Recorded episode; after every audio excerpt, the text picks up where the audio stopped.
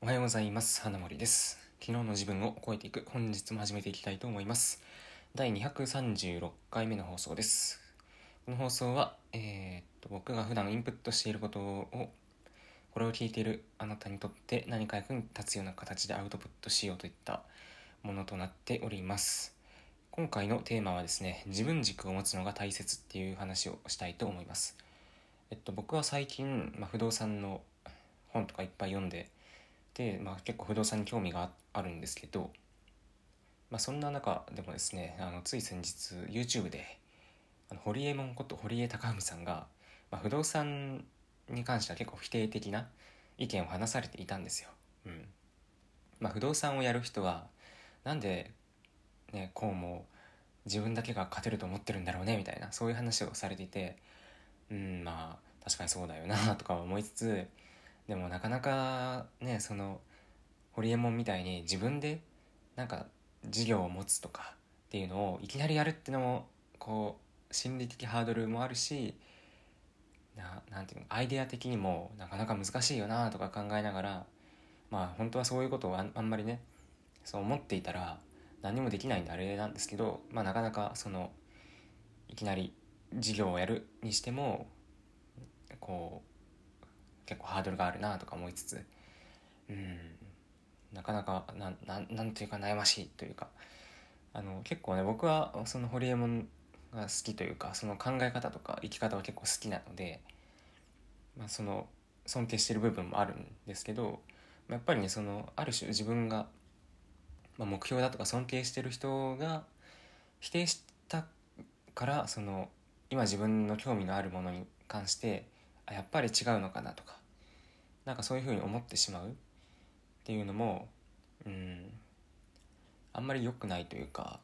なんかそれってその自分の中で軸ができてないよねっていうことに気づいたんですよね。自分がどうしてそれを今興味が持っていてやりたいと思うのかとかそれを通してどういうふうになりたいのかとかなんかその辺がしっかりしてないと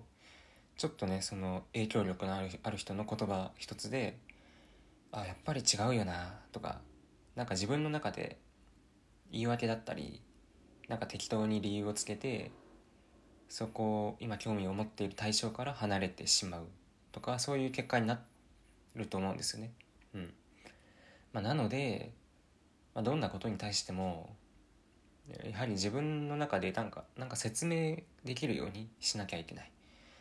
例えば不動産だったら僕は不動産を通してもう働かずにぶったるんだ生活をしたいと、うん、そういう、ね、意図があると。まあ現実問題本当に不動産手に入れたからといって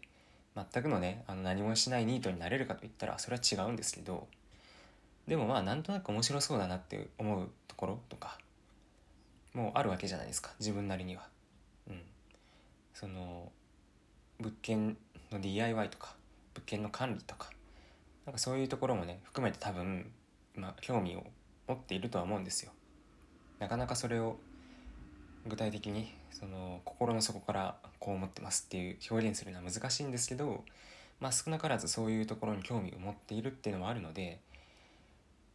まあ、自分が興味を持ってる対象に一体どんな思いを持っているのかっていうのを改めて言語化して